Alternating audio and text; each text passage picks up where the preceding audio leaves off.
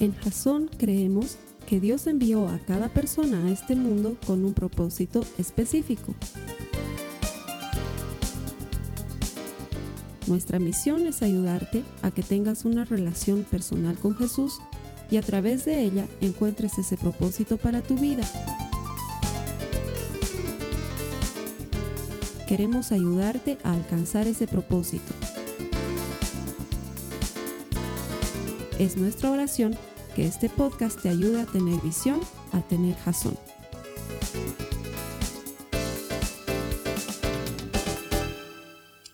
¿Cómo están hermanos? Buen día. Como siempre, para mí es un gran, gran honor, una alegría, un privilegio estar frente a ustedes, tener la oportunidad de compartirles la palabra de Dios.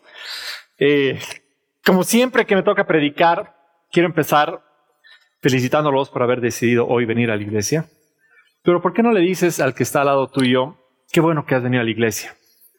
Hoy, que ha amanecido lloviendo, que ha amanecido nublado, con frío, que quizás muchos la han dudado antes de salir de, de su cama. Pero esta mañana con los hermanos de las nueve hemos orado por ustedes y para que no se queden en sus casas, así que ha funcionado la oración, han venido, están acá. Y eso, y eso realmente es, es algo maravilloso, es algo que Dios, eh, que Dios ve y que Dios premie la fidelidad de todos ustedes que han venido y han decidido venir a compartir un, momento con Él, a alabarle, a adorarle, a encontrarse en ese primer día de la semana para poder decirle, Señor, te amo. Eso realmente es, es maravilloso. Como decía Carlos Alberto, estamos empezando una serie. La serie se llama Dios es, con un espacio, con una línea en blanco, una línea vacía, en la que vamos a hablar durante seis semanas acerca de los atributos de Dios. Entonces, cuando ustedes escuchan, ay, vamos a hablar sobre los atributos de Dios, seguramente durante las próximas seis semanas eso se va a parecer mucho a una clase bíblica o a un estudio. Y la verdad es que no. El objetivo de estas prédicas que vienen es ver los atributos de Dios, pero desde nuestra perspectiva, desde nuestro corazón. Tomar, tomar estos atributos y ver cómo Dios nos va a tomar, va a tomar nuestros corazones, cómo nos va a romper un poquito, cómo nos va a empezar a moldear. Y con esto les quiero adelantar que no va a ser una serie muy sencilla va a ser una serie en la que nos vamos a tener que dejar sacudir un poquito, romper un poquito, abrir nuestros corazones, escuchar, darnos cuenta de dónde estamos nosotros en esa relación y en esa perspectiva con el Señor y dejar que el Señor con sus manos nos empiece a moldear un poquito. Cuando tú ves esta frase y dices, Dios es. Seguramente se te vienen muchas ideas a la mente. Se te vienen palabras de amor, Dios es justicia, Dios es gozo, muchas cosas que hemos estado aprendiendo durante nuestro tiempo de ser cristianos, de seguir al Señor. Pero la verdad es que en el fondo uno tiene la percepción de la personalidad de Dios acerca de lo que ha vivido, de sus propias experiencias. Y el problema nace justamente de que muchas veces vemos a Dios desde una perspectiva limitada que puede ser equivocada. Les pongo un ejemplo. Quizás tú te has sentido eh, dolido, traicionado o decepcionado o has pasado por algo tan duro que en algún momento has dicho, Dios es duro. Dios eh, ha sido injusto. O te has decepcionado con Dios y te has alejado de la iglesia y has dicho, Dios me ha hecho pasar por dolor y te has quedado con, esa idea. O puede ser que tú hayas recibido una segunda oportunidad y para ti Dios sea perdón. Dios sea un, Dios de segundas oportunidades, de empezar de nuevo y tú tengas una perspectiva muy diferente de lo que Dios es del que está a tu lado. Por eso, durante las próximas seis semanas, el objetivo es que podamos llenar ese espacio con verdad. y que sepamos cuáles son esos atributos de Dios. Para empezar, quiero hablarles un poquito de Jeremías. Quizás tú estás pasando en este momento por un momento duro, un momento de aflicción, un momento de dolor, un momento de enfermedad o un momento de problema financiero, o quizás no ahora, pero lo has pasado. Jeremías, en el libro de lamentaciones, en el capítulo 3, le está pasando realmente mal. La está pasando muy, muy, muy, muy mal. Y sin querer cambiar, o sea, porque no lo voy a hacer lo que dice el libro de, de, Lamentaciones 3, que es un poco largo para leerlo hoy entero y sería lindo que lo lean en su casa. Les voy a resumir un poquito lo que está sintiendo Jeremías ahí. Jeremías lo dice en un lenguaje un poquito más bíblico, más solemne, más formal, como es del Antiguo Testamento, pero en pocas, Jeremías en Lamentaciones 3 dice, la gente es una porquería. La vida no es justa. Mi cuerpo está destrozado. Estoy quebrado, no tengo para pagar las cuentas. Tengo una aflicción y una angustia en mi cuerpo que me hunde de una depresión de la que no puedo salir y estoy completamente triste. Así de mal está Jeremías. Y quizás te has identificado con, con uno de estos sentimientos que tiene él hoy. Y creo que es inevitable no haberse sentido así alguna vez. Y si no lo has hecho y no lo has sentido aún, quiero que tomes la enseñanza de hoy para tenerla guardada en algún lugar, porque algún día va a pasar. Algún día nos vamos a sentir mal porque la vida es complicada. Pero ¿qué pasa? Así como se siente Jeremías en ese momento, nos dice en el versículo 19 al 22, recordar mi sufrimiento y no tener hogar es tan amargo que no encuentro palabras. ¿Te imaginas estar viviendo a un nivel de, de frustración y de dolor? Decir, es tan amargo que no encuentro palabras. Luego dice, siempre tengo presente este terrible tiempo mientras me lamento por mi pérdida. Es imposible no sentir el peso de, la angustia sobre Jeremías cuando leemos esto. Sin embargo, en el verso 21 dice, no obstante, aún me atrevo a tener esperanza cuando recuerdo lo siguiente. Aún me atrevo a tener esperanza. El fiel amor del Señor nunca se acaba y sus misericordias jamás terminan. El objetivo de hoy, hermanos, es que nos podamos ayudar a entender que en el momento más duro y en el momento más oscuro de nuestras vidas nos podemos aferrar a uno de los atributos de Dios, que es uno de los más maravillosos, que es la misericordia. Y cuando hablamos de misericordia, eh, puede ser que digamos, ah, ya es sencillo, entiendo la misericordia, entiendo el, amor de Dios como misericordioso, pero realmente vamos a ver en el fondo que la misericordia es algo un poquito complejo de entender. El mensaje de hoy se llama Dios es esperanza en tu, en tu dolor y habla acerca de la misericordia.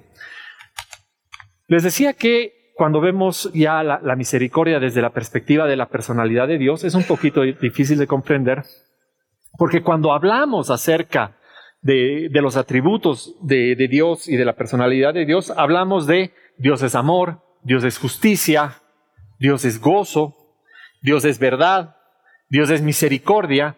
Y parece que todos estos atributos fueran uno solo y tú ves una personalidad un poco confusa, que es eh, igual, digamos, porque dices al final Dios es amor, pero si nos damos cuenta, cada uno de esos atributos es completamente diferente e incluso podría parecer que es hasta contradictorio. Yo soy ingeniero de sistemas, me gano la vida o el pan de cada día haciendo sistemas informáticos, programando aplicaciones y ese tipo de cosas.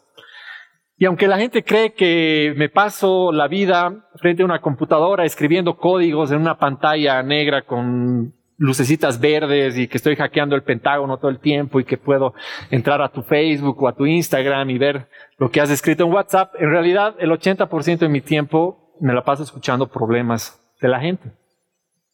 Voy donde un cliente, me cuenta todos sus problemas que generalmente son problemas muy complejos, y mi trabajo consiste en partir ese problema muy complejo en pequeños problemitas muy sencillos que sean fáciles de, de entender y de resolver. Y la verdad es que esa forma de trabajar viene un poquito de cómo funciona nuestro cerebro. Nuestro cerebro cuando recibe un problema complejo, por ejemplo en matemáticas, cuando estás en colegio te lo enseñan así, te dicen, ¿cuánto es 500 por 5? Lo primero que hace tu cerebro es partir el problema. te dicen 515 por 3, más difícil. Y tu, cerebro lo que hace es decir, ah, ya, 500 por 3 y 15 por 3 y lo suma y tienes tu resultado. Y ha partido el problema complejo en dos problemas más sencillos que puedes resolver y te ayuda a resolver problemas. Y lo que vamos a hacer hoy para entender la complejidad de la misericordia y tenerla clarita es que la vamos a partir analizando tres atributos específicos de la personalidad de Dios. Esos atributos son la justicia, la gracia y la misericordia. ¿Qué es la justicia? Justicia es recibir lo que merecemos. Por ejemplo, ves que alguien ha hecho algo terrible en las noticias, por lo menos últimamente las noticias se tratan de, de, mucha violencia y de cosas terribles que estamos viendo, y lo primero que viene a tu mente y a tu corazón es, que se haga justicia, que esa persona reciba lo que se merece, que reciba el castigo que se merece. Justicia es que recibamos aquello que nos merecemos por lo que hemos hecho. Sin embargo, gracia es que recibamos aquello que no merecemos. Por ejemplo, la salvación. Cuando recibimos la salvación estamos recibiendo un gran regalo que en realidad no merecemos, pero que lo recibimos de todas formas. Entonces, si se dan cuenta, tanto la justicia como la gracia se tratan de recibir lo que merecemos como lo que no merecemos. Sin embargo, la misericordia se trata de no recibir lo que merecemos. Y ahí puedes decir, uy, uy, uy, ya se está poniendo esto un poquito más raro. Porque todos son parecidos, pero al final de cuentas te das cuenta que son muy diferentes porque son hasta opuestos. ¿No les parece contradictorio que justicia sea recibir lo que mereces y misericordia sea no recibir lo que mereces y que Dios sea justo y misericordioso al mismo tiempo? Entonces, ¿recibo lo que merezco o no recibo lo que merezco? ¿Y cómo es posible que en una sola personalidad convivan ambas? al mismo tiempo. Y ahí nace un problema, porque puede ser que tú estés pasando por un momento muy difícil y no veas que estás recibiendo misericordia. Y digas, Señor, me has abandonado porque no veo tu misericordia hoy. Y ahí es donde empiezan estos problemas de, de esperar el atributo de Dios, del Señor, de una forma y solo verlo de otra y no entender qué está pasando. Y vienen las frustraciones, viene el enojo con Dios, viene el alejarse, viene el no confiar y el no entender. Y muchas veces eso rompe nuestro corazón y rompe nuestra relación con el Señor. Hoy en día estamos viendo que la justicia es algo que todos buscan y anhelan. Es algo que todos están prestos a demandar y a exigir. Exigimos justicia. ¿Cuándo? Ahora. Es, el grito de, cada semana. Ha estado muy de moda en estas semanas el juicio de Johnny Depp y, la, señorita Amber Heard, ¿no? Y si bien habían algunos que decían, no, yo le creo a ella, yo le creo a él, lo que todos decían es justicia. Y yo le comentaba a alguien, pobrecita, ¿de dónde va a pagar tanta plata? Y dice, pues es mala que consiga. Y al final lo que estamos viendo es que queremos justicia, anhelamos justicia. Sin embargo, cuando se trata de nosotros, esperamos misericordia. Cuando estamos en el zapato del otro, pedimos justicia, pero en nuestros propios zapatos queremos que nos perdonen y que tengan misericordia de nosotros. ¿Quién ha cometido un delito alguna vez acá? casi nadie, hermanos. A las nueve toditos han levantado sus... No han vivido, hermanos. Qué poca aventura en sus vidas.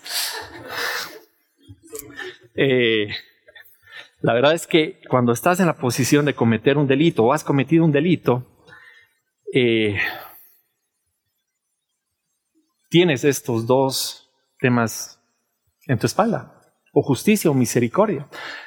Yo me acuerdo que cuando estaba en la universidad me tocó estudiar en México. Como estudiante extranjero tenía que hacer un trámite de residencia eh, para, poder vivir en México, ¿no? Entonces el primer año hice mi trámite de residencia, estaba tranquilo, el segundo año hice mi trámite de residencia, estaba tranquilo, y el tercer año no lo hice. No porque no me importó, sino porque la típica de, estudiante o de joven de decir, sí, lo voy a hacer el lunes, eh, el lunes no lo hice, el miércoles voy a ir, el miércoles no fui, el jueves no fui, el lunes no volví a ir, y así pasaron siete meses hasta que un día llegó una carta de la universidad me la entregaron en una clase que decía, eh, tiene una cita con, con, el juez de migración porque va a ser deportado en las próximas dos semanas por haber estado de ilegal en, en México. Se, me congeló el alma.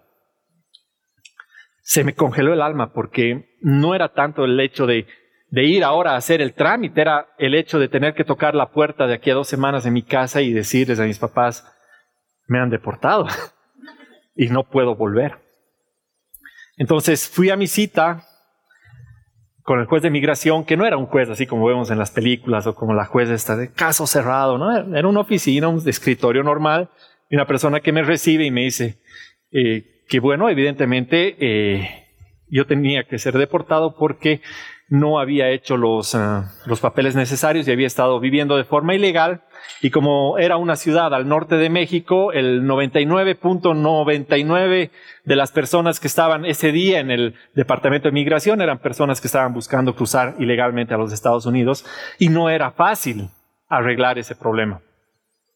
Y me dice, ¿qué ha pasado? Y, y yo le digo, muerto de miedo, la verdad, le digo, es que he sido un tonto. Primero lo he dejado pasar, lo he dejado pasar, y cuando me he dado cuenta que ya había vencido todos los plazos, me ha dado miedo afrontar ese problema porque no sabía lo que iba a suceder. Y lo he dejado que vaya creciendo y que vaya creciendo y que vaya creciendo esperando que de alguna forma se solucione y no se ha solucionado. Y me dicen, qué pena, pero te vas en una semana. Y me dice, agradece que no te vamos a arrestar ahorita porque deberías entrar ahorita a una celda de deportación y en una semana conseguimos en qué te vas y te vas. Pero en una semana tienes que salir del país. Yo estaba en el suelo, estaba recibiendo justicia pero anhelaba misericordia. Y le digo, es que no puedo llegar a mi casa así. mis papás han hecho muchos sacrificios para que yo esté acá.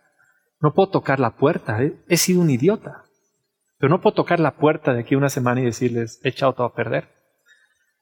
me dice, mira, yo no puedo hacer nada, pero dame unos minutos. Y se va con mi folder. Y vuelve a los 15 minutos y me dice, esto no pasa seguido, pero te has salvado. Aquí está tu carta, haz tu trámite de inmigración, vamos a hacer de cuenta que no ha pasado nada y no vas a tener problemas. Misericordia. Merecía recibir justicia, pero recibí misericordia. Y eso seguro que te ha pasado a ti también. Te agarró la policía porque estabas yendo muy rápido, te ha visto, le has dicho, perdón, no me he dado cuenta, y te ha dicho, pase, siga, cuídese, no maneje rápido. Y no has necesitado coimear, ni rogar, ni nada, y de pronto te han dejado pasar y has recibido misericordia cuando debiste haber recibido justicia.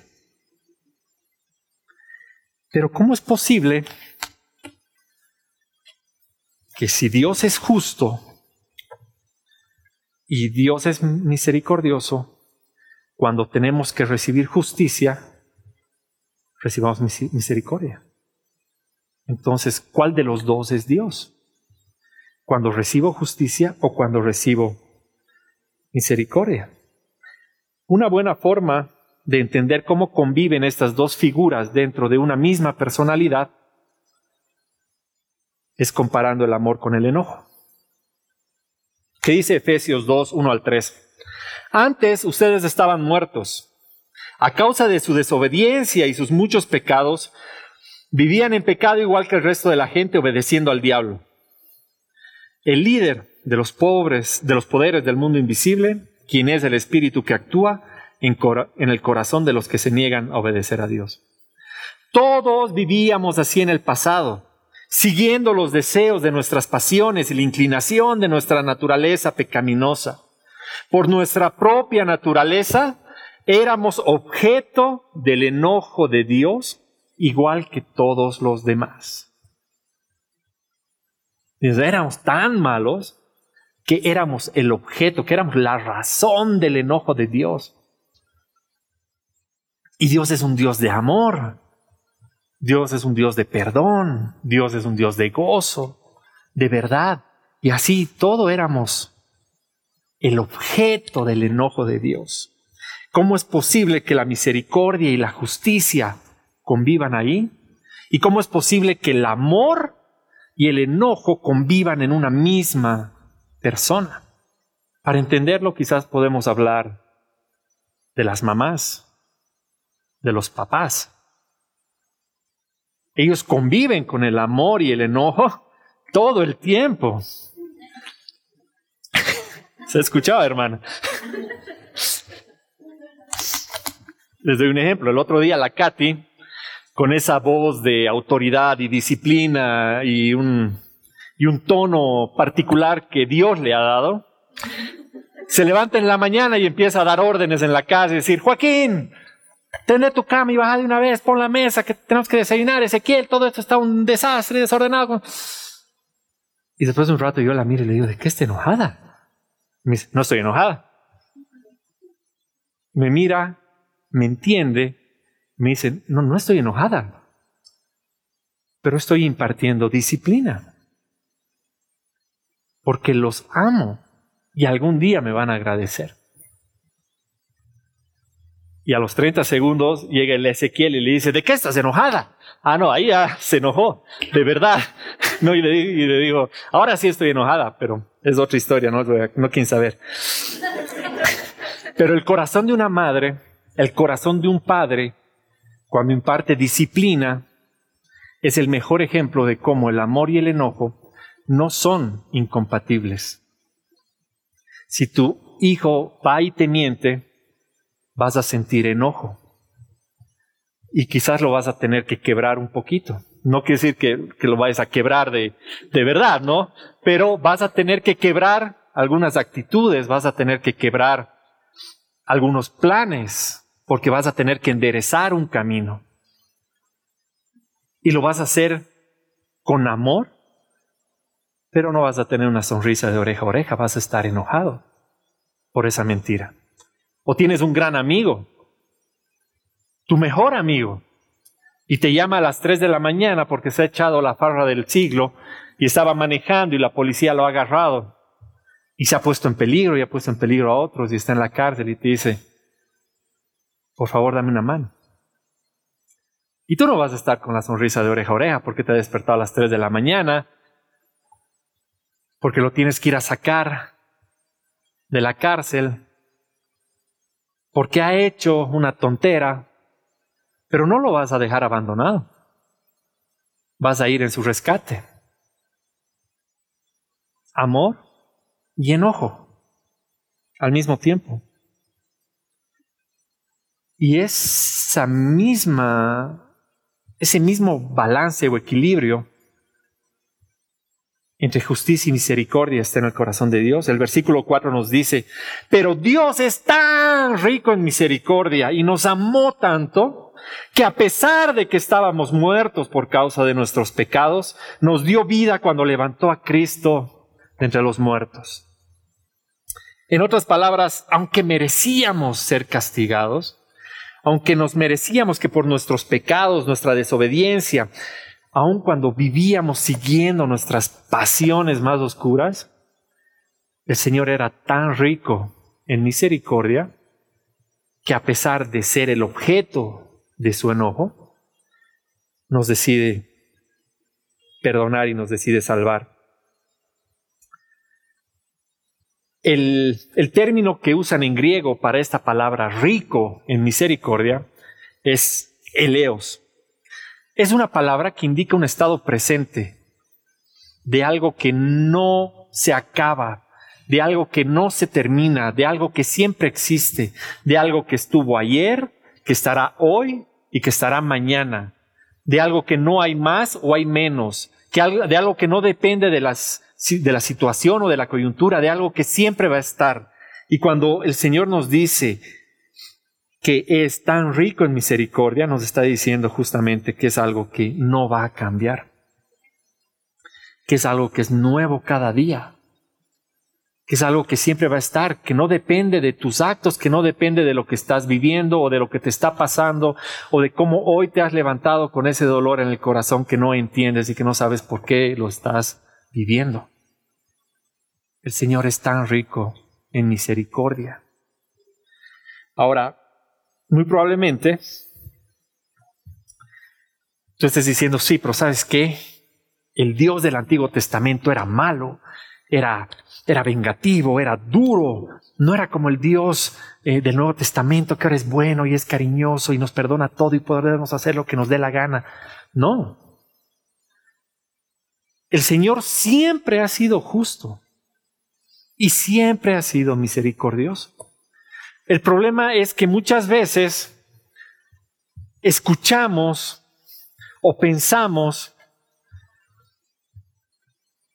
que la historia de Dios comienza en Génesis 3 y que termina en Apocalipsis 20.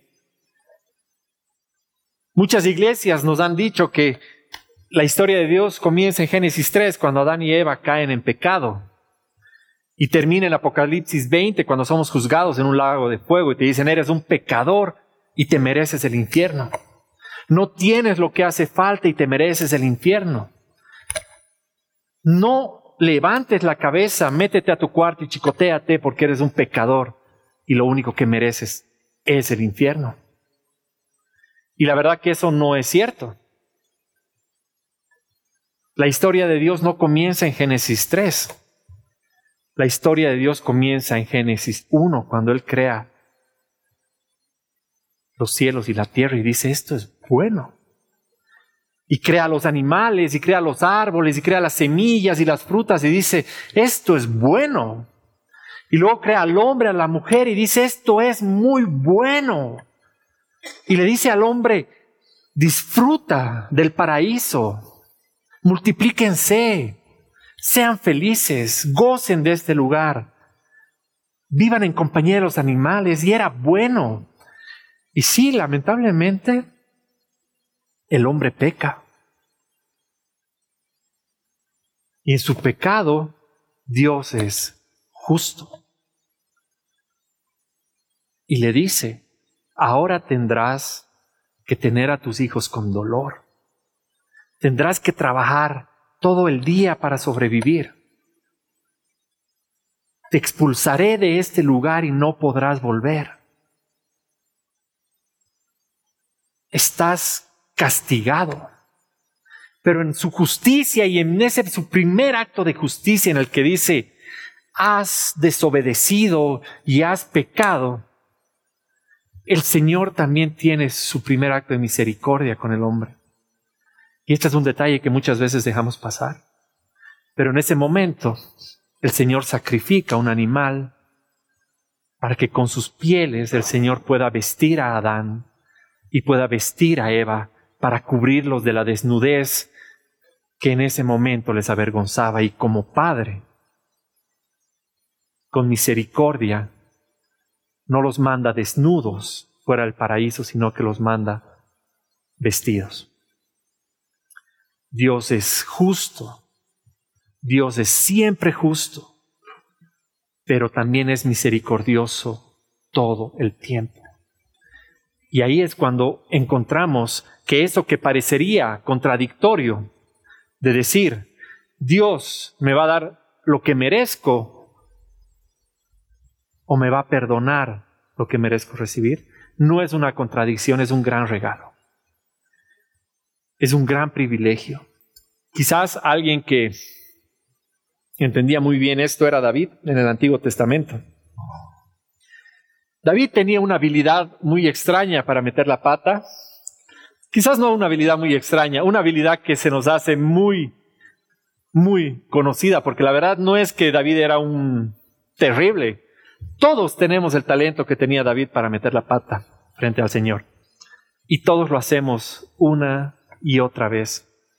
Y en una de esas que David desobedece al Señor y peca y está muy temeroso de lo que va a pasar, dice en segunda de Samuel 24:14, estoy en una situación desesperada, le respondió David a Gad.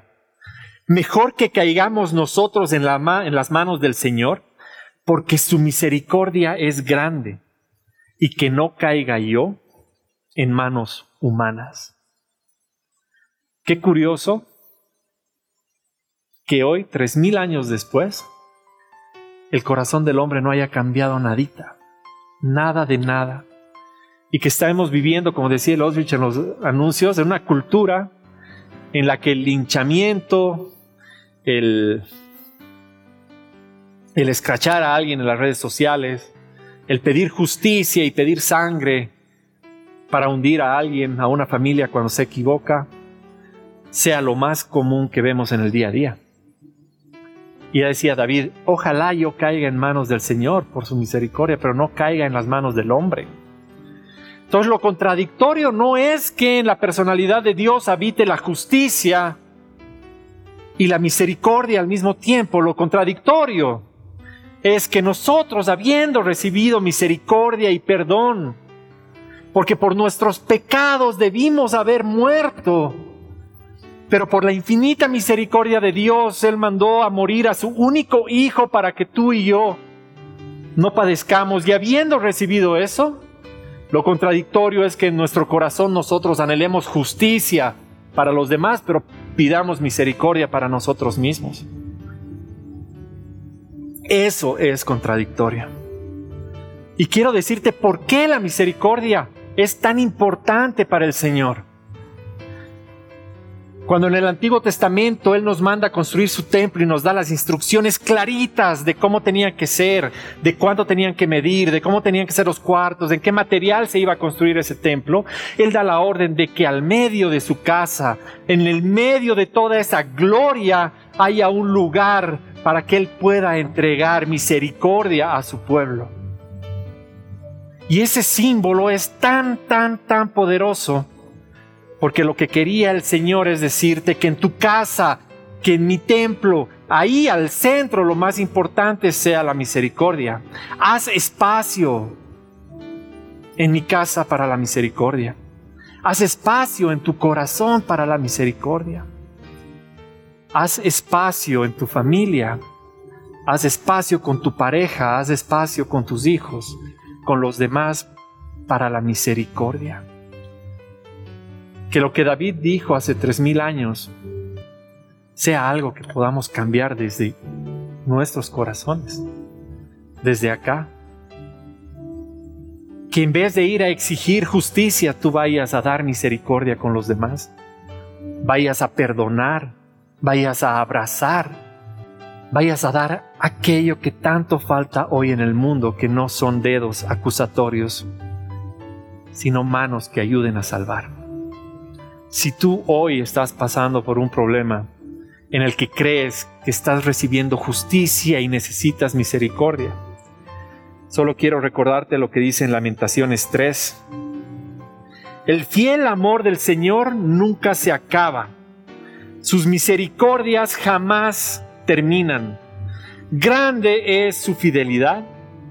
Sus misericordias son nuevas cada mañana. Y ese es un regalo maravilloso que podemos disfrutar hoy. Amén. Amén. Vamos a orar, hermanos. Señor Padre amado, hoy queremos darte gracias porque cuando merecemos justicia, Señor, tú nos das misericordia. Porque Señor, aunque nuestro pecado merecía que nos des muerte, Señor, tú nos has salvado enviando a tu único Hijo a que muera por nosotros, Señor. Te damos gracias, Señor, porque tú, en tu infinita misericordia y en tu gran fidelidad, Señor, no nos abandonas, no nos dejas y nos corriges por el amor que nos tienes. Te damos gracias, Señor, por lo que vas a hacer con esta iglesia.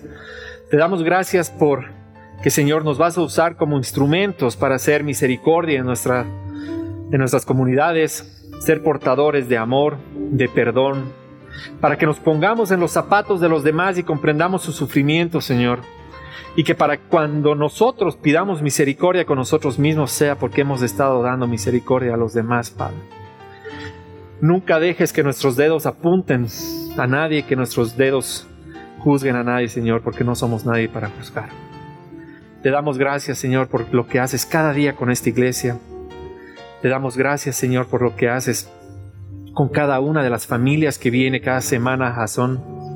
Y te pido, Señor, que tú seas sobre ellos la bendición, la provisión y la salud durante toda esta semana. Te lo pedimos en el nombre de tu Hijo Jesús. Amén. Esta ha sido una producción de Jason Cristianos con Propósito.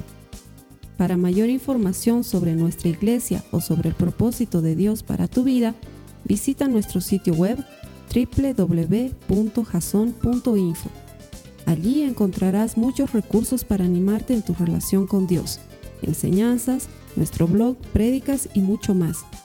Te lo deletreamos www.jazon.info on.info. También puedes visitarnos en nuestro sitio en Facebook www.facebook.com barra Que Dios te bendiga abundantemente. Muchas gracias.